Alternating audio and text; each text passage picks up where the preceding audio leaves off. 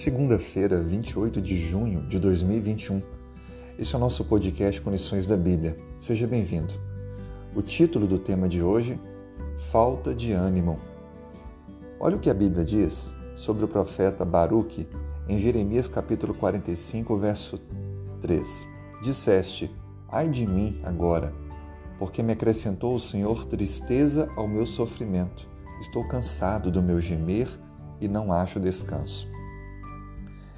A privação do sono, a exaustão, o esforço físico exagerado e repetido traz problemas reais conhecidos.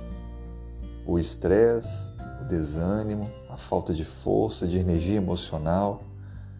O texto que acabamos de ler menciona que Baruch, devido às circunstâncias que estava enfrentando a nação de Israel, estava cansado estava triste, estava sofrendo. Esse fato ocorreu por volta do sexto século antes de Cristo, aonde a nação de Israel, devido à sua rebeldia, estava enfrentando os juízos de nações pagãs, mas que Deus havia permitido ocorrer. Como prova da rebeldia e desobediência, Deus precisava que eles passassem por tudo isso para entenderem que as suas escolhas os conduziram àquele destino. Mas o que chama a atenção em tudo isso é que Deus agiu com amor através da sua fala ao profeta Jeremias e Baruque. A Bíblia diz, no finalzinho da, do capítulo 45 de Jeremias: Diz o Senhor a ti, porém, eu lhe darei a sua vida como despojo em todo lugar por onde fores. Deus descreve que a nação de Israel sofreria o juízo. Contudo, Deus preservaria a vida de Baruque. É interessante notar como isso, de fato, é também um grande ensino para nós sobre os juízos que virão sobre a terra.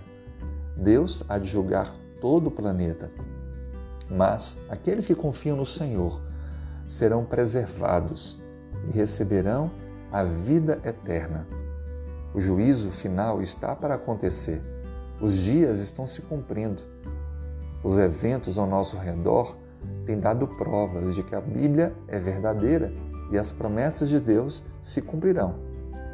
Talvez você esteja cansado, desanimado, triste, em sofrimento. Lembre que Deus tem um plano de salvação, de eternidade para aqueles que o amam e querem receber essa bênção. Por isso, renove a sua entrega. Confie em Deus porque Ele nos dará a vida eterna. Assim, avance na caminhada cristã, sem desanimar, mas certo de que, apesar de toda luta, de toda dor, de todo sofrimento, nós teremos vida em abundância. Que Deus lhe mostre a cada dia essa luz no fim do túnel, que você se mantenha firme na fé e possa alcançar a bendita esperança da salvação eterna. Um grande abraço, que Deus te abençoe.